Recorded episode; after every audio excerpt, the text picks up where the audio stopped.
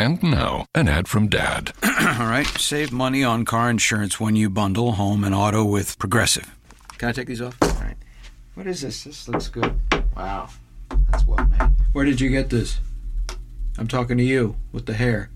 Yeah, where did you get this? It's good stuff. That's solid. That's not veneer, that's solid stuff. Progressive can't save you from becoming your parents, but we can save you money when you bundle home and auto. Progressive Casualty Insurance Company affiliates and other insurers. Discounts not available in all states or situations.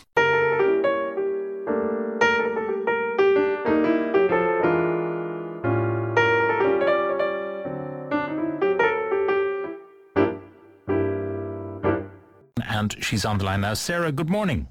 Good morning, Pat. Now, who actually organised Sunday's uh, rally?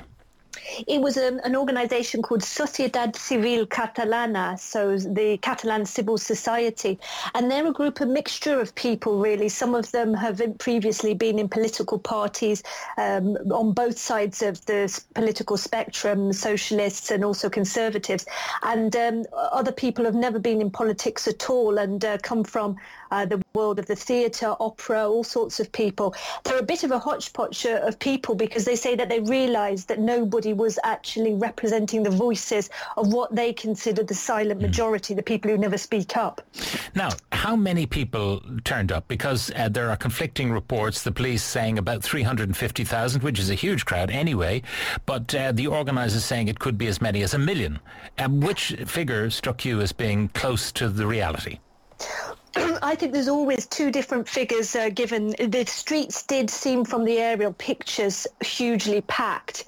Uh, so I would say it was probably somewhere in between that 350,000 and 950,000. Uh, the police, um, the Barcelona police gave the lower figure.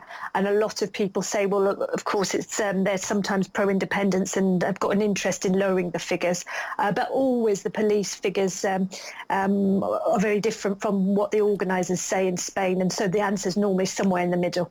Now, the atmosphere on the streets, I mean, was it uh, one of anxiousness or was it uh, a kind of a festive atmosphere?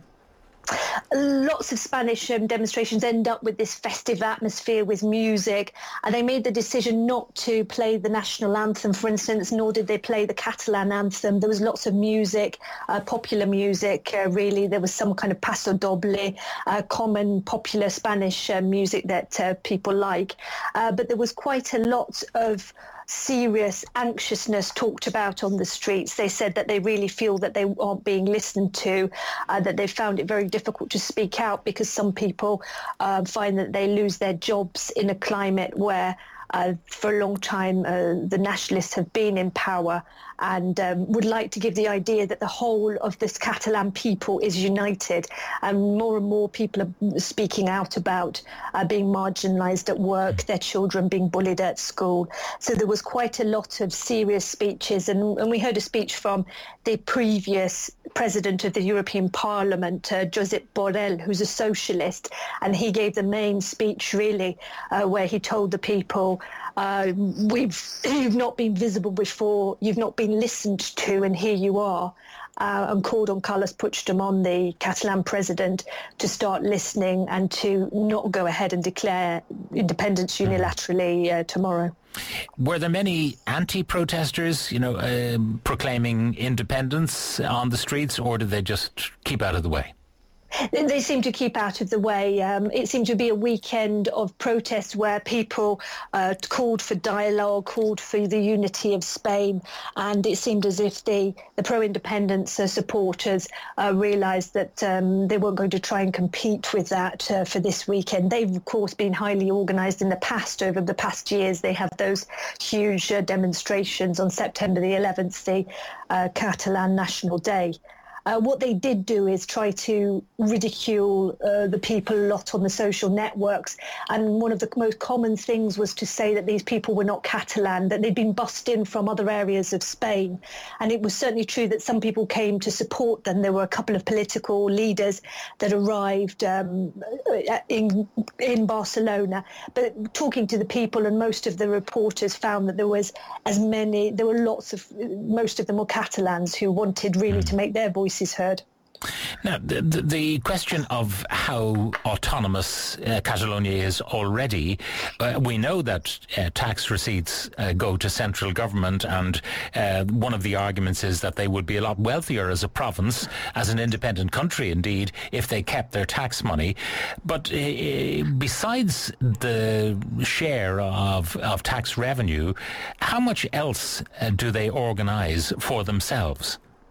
They have a considerable powers. And I think the OECD thinks that Spain is the most devolved, one of the most devolved nations, I think sixth in the list, um, with more devolution uh, than places like the, the German Länder.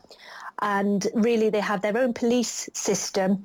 They have their own um, uh, school system. And in the school system, uh, what they have done is reversed what went on under the Franco dictatorship, uh, because under the Franco dictatorship, languages like Catalan, Galician, and Basque were really banned from being taught at school. And so people spoke it in the privacy of their own home, but not at school. And what the Catalan government has done is, is exactly reversed that. So there's only three hours a week of Spanish.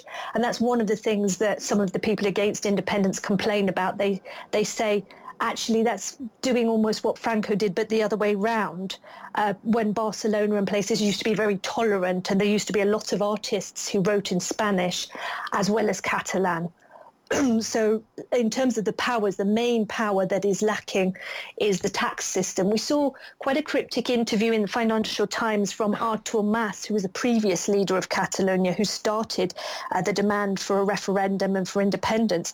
And he seemed to suggest that um, despite the referendum result, uh, which his party says was a was a win, uh, that he that the country is not um, not ready for independence, and he said that they needed to get control of the justice system and control of the tax system uh, before they're ready, and, and it wasn't very clear what that meant. Whether he felt there should be that kind of deal done now, to then move ahead with independence at a later date.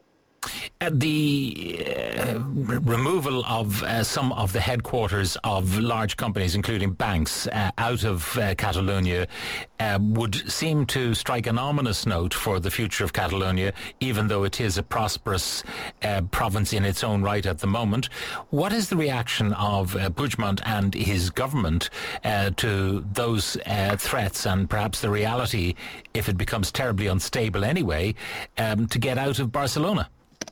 Well, Puigdemont said in an interview yesterday that he would go go ahead with the unilateral declaration of independence, but one member of his government in the same party, who's the company's minister, said he felt there should be a pause on independence because of the economic risks and because of the risks of conflict on the streets.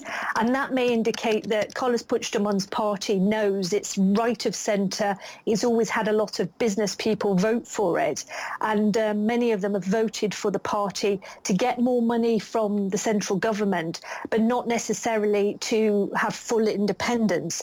And so now the problem for the Catalan government is that they are supported by a left-wing party called CUP, which has 10 seats in the parliament. And they really are not too bothered about not being in the European Union. Uh, their attitude to the leaving of the Spanish banks was to say, or the Catalan banks, I should say, was to say, let's just close our accounts with them.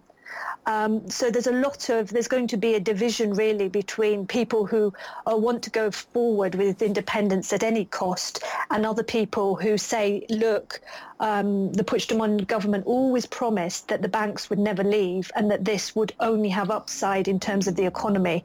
And at the moment, it looks as if some of them, most of the major companies on the stock exchange have announced that either they will pull out or that if independence was uh, declared, they will they will pull out then. Now, what about this Article 155 and whether it's likely to be invoked? Well, the Prime Minister Mariano Rajoy, in an interview yesterday with El País newspaper, said that he's not ruling out um, invoking that. He said that he's going to wait to, to see what uh, Carlos uh, Puigdemont does. Um, there's a lot of speculation that Carlos Puigdemont may fudge that declaration and he may not say that they're going to break away straight away, but he might say that Catalonia is going to break away and then have a negotiated period or then call regional elections to finally rubber stamp the breakaway. And uh, the Prime Minister said, regardless of how he words that declaration, he will react strongly to it yeah. and he's not going to negotiate. He considers it he considers it blackmail until that's off the table, the independence uh, push. Mm. He won't be sitting down to offer more money. What or, does Article 155 uh, entitle Rajoy to do? To take powers from the regional government is never been tested, and it's a, a similar article in, exists in other constitutions like the German constitution. But potentially, it would allow him to take over the, the government and call regional elections. For instance, that's what some people are calling for. It would allow him to, for instance, take over the uh, local police force, the Catalan police force, uh, which has been criticised for not um, obeying the orders of the courts um, various various powers. So it would certainly allow uh, the region, the central government, to give orders. Many people think it could f- pour fuel onto the fire and uh, drive up independence mm. if it's badly used. Now, we talk uh, about the Irish border in the context of Brexit. Um, looking at the uh, Catalonian border with uh, Spain and indeed with France, uh, what have they thought about that? Uh, in terms of you know the EU and non-EU and membership of the EU, or what, what uh, have they really thought beyond this? I suppose idealistic le- declaration of independence. Well, to be honest, Pat, because they haven't uh, really had a, a, union campaign against them, they haven't really had to clarify many of their ideas.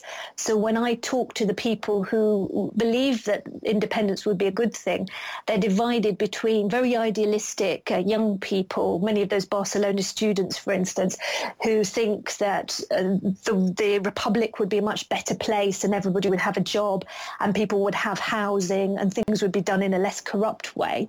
Um, and then there's other people who really have always believed the reassurances of the Catalan government uh, that because the region is so wealthy, despite what the European Commission says, and the European Commission says any region that breaks away has to reapply for membership, they've always said, well, we would only be out of the union for five minutes because they would really want our money.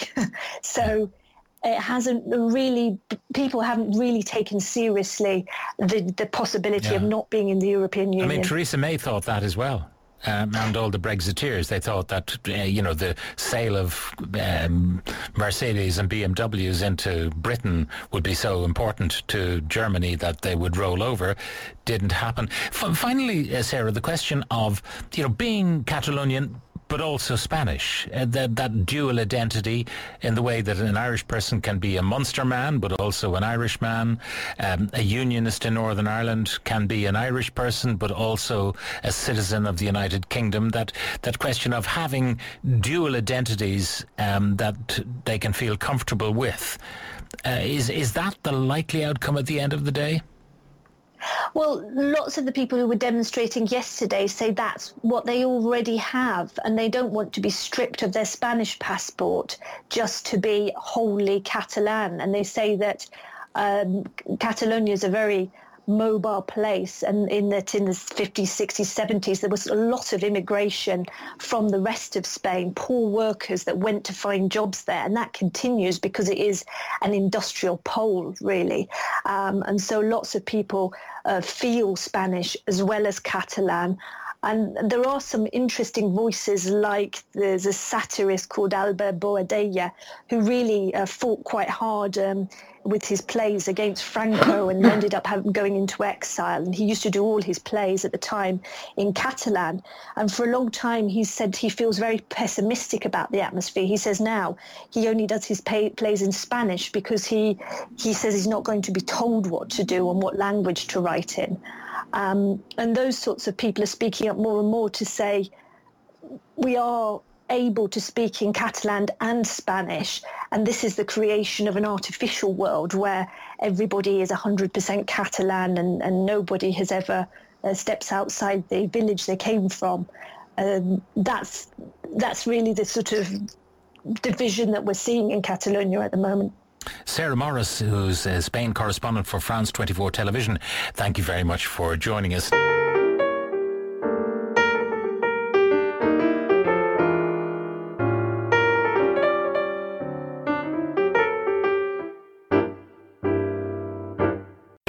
This summer pass you up. Power it up. In the 5 Hour Energy Power Up Your Summer Sweepstakes. You could win one of five amazing experiences. Buy any 5 Hour Energy product, including Cherry Extra Strength. Snap a picture of your receipt and send it in. Because it's about time you had the time of your life. Power up your summer with 5 Hour Energy. No purchase necessary. Sweepstakes ends July 15, 2019. Must be U.S. resident age 18 years or older to enter. For official rules, visit www.5hewin.com. Void where prohibited. Sponsored by Living Essentials, LLC. The Starlight Lounge presents an evening with the Progressive Box. Moon, yeah. That's Hugo tickling the ivories. He just saved by bundling home and auto with Progressive. Gonna finally buy a ring for that gal of yours, Hugo? Send her my condolences. Hi-oh! This next one's for you two. There's a burglar in my heart. Thank you. Progressive Casualty Insurance Company and affiliates. Discounts not available in all states or situations.